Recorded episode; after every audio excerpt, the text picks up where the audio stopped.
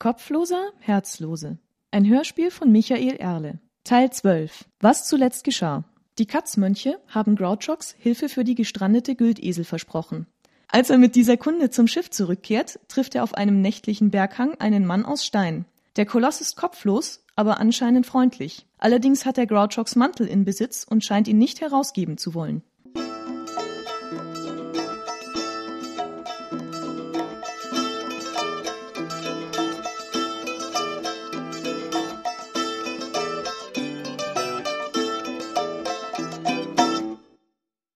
Hallo, Mann aus Stein. Mein Name ist Grouchox und ich bin auf der Reise in den Sumpf. Du, äh, du hast aber einen sehr schönen Mantel. Der Findling hob einen Daumen zur Bejahung. Sicherlich auch schön warm, nicht? Ein weiteres Ja. Ja. Friert es dich denn? Du siehst nicht aus wie jemand, dem leicht kalt wird. Die Hand drehte sich, sodass der Daumen nach unten wies. Du willst ihn mir nicht zufällig schenken, oder? Nein. Weil du musst wissen, ich habe ihn heute Morgen hier verloren, als mir ein Bock den Weg versperrt hat und ich hätte ihn gerne wieder. Der Findling zuckte mit den Schultern, was wegen des fehlenden Kopfes aussah wie ein kleiner Luftsprung. Dann signalisierte er wieder Abneigung. Nun, nicht so schlimm. Sag mal, bist du hier ganz allein? Ja? Und was machst du dann den ganzen Tag? Der Findling machte ein paar verwirrende Gesten. Grouchox verstand gar nichts. Wie? Nochmal. Tut mir leid, das verstehe ich nicht. Sein Gesprächspartner hob beschwichtigend die Hände, dann bedeutete er mit einer Hand zu warten. Der Mantel, dessen Ärmel zu schmal waren für den massiven Kerl, lag dabei lose um seine Schultern. Der Findling ging einige Schritte bergauf zu einem Felsbrocken, der ungefähr die Größe eines Schweins hatte.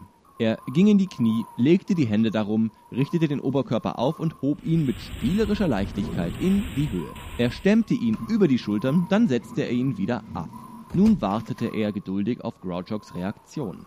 Ah, ich verstehe, du hebst Steine. Mhm. Der Findling antwortete mit aufwärts weisendem Daumen. Und machst du das aus einem bestimmten Grund? Wieder eine komplizierte Folge unklarer Zeichen. Schon wieder nicht verstanden, ich bedauere. Machst du das immer zu? Der Findling stemmte den gleichen Felsbrocken wieder in die Höhe, setzte ihn ab und hob ihn wieder an. So verharrte er. Ganz oft also. Hm. Wirst du dann nicht bald müde? Der Gewichtheber senkte einen Arm, um ein Nein zu signalisieren, wobei ihm natürlich der Fels entglitt und zu Boden fiel. Er polterte auf Grouchox zu, der sich mit einem raschen Sprung zur Seite in Sicherheit brachte. Der Findling schien ernsthaft bestürzt über diesen Unfall und eilte sorgenvoll auf den Schelm zu. Oh, keine Sorge, mir ist nichts. Ach so. Du kümmerst dich um den Stein. Ist ihm aber nichts passiert, oder? Hm? Alles heil. Ja, da bin ich aber sehr erleichtert. Nein, danke, ich glaube, ich versuche das lieber nicht. Ich habe nicht das nötige Talent. So gut wie du könnte ich das sicher nie. Du hast gerade gemeint, du wirst nicht schnell müde, oder? Wie oft kannst du denn den Stein hochheben? Fünfmal? Zehn? Fünfzehn? Warte, warte, warte, so schnell kann ich nicht mitzählen. Er fügte mit einem schelmischen Grinsen hinzu. Warum machst du es mir nicht einfach vor? Als Antwort reckte sich der Findling noch etwas höher auf, schritt bedeutsam um seinen Lieblingsbrocken herum, sodass Groucho ihn bei seiner Übung frontal sehen konnte, packte den großen Felsen, verschob die Finger einige Male, um einen besseren Griff zu haben, und wackelte mit dem Hintern wie eine Katze vor dem Mauseloch. Dann hob er den Felsen in die Höhe und setzte ihn wieder ab. Auf und ab und immer wieder. Grouchox zählte laut mit und kam nicht umhin, die Kraft des Kopflosen in Stimmen zu bewundern.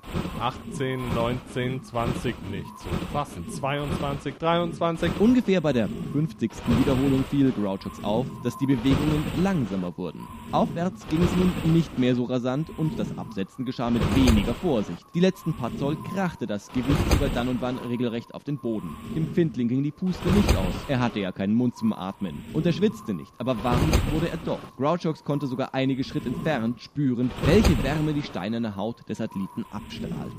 60, fantastisch. Nun lass nicht nach 61. Du schaffst es. 62. Nach dem 63. Heben aber schien Schluss zu sein und der Findling stützte sich erschöpft auf sein Übungsgerät. Noch immer lag der Mantel um seine Schultern und Grouchox sah die Gelegenheit gekommen, das gute Stück wieder in seinen Besitz zu bringen. Wahnsinn. 63. Ich hätte das nie geglaubt. Du bist wirklich stark. Kannst du das noch öfter oder ist das deine Bestleistung? Geht nicht mehr? Hm? Kein Wunder. Dir muss ja auch furchtbar warm sein. Wenn mir heiß wird, mache ich auch immer schlapp. Man wird halt schwach, wenn man zu wenig frische Luft kriegt. Aber macht dir nichts draus, das passiert selbst dem Besten. Der Kopflose horchte bei diesen Worten auf und nahm auf einmal sein Gewicht wieder in die Hände. Mit einiger Anstrengung hob er es abermals auf Hüfthöhe, dann setzte er es wieder ab. Er streifte mit schwerfälliger Bewegung den Mantel ab und ließ ihn auf den Boot gleiten. Dann schüttelte er die Unterarme und hob den Felsbrocken noch einmal in die Höhe, dann noch ein zweites Mal. Er mühte sich nun furchtbar damit und gerade, als er nicht mehr weiter konnte, huschte Grouchox leichtfüßig hinzu, schnappte im Laufen den Mantel vom Boden und machte sich aus dem Staub. Er rannte den Hang hinab, so schnell es im Halbdunkel eben ging, stets auf der Hut, sich nicht bei einem Sturz den Fuß zu brechen. Was ihm aber die Nackenhaare aufstellte, das war das Fehlen des gewohnten Haltet den Dieb oder Schuft, wenn ich dich erwische.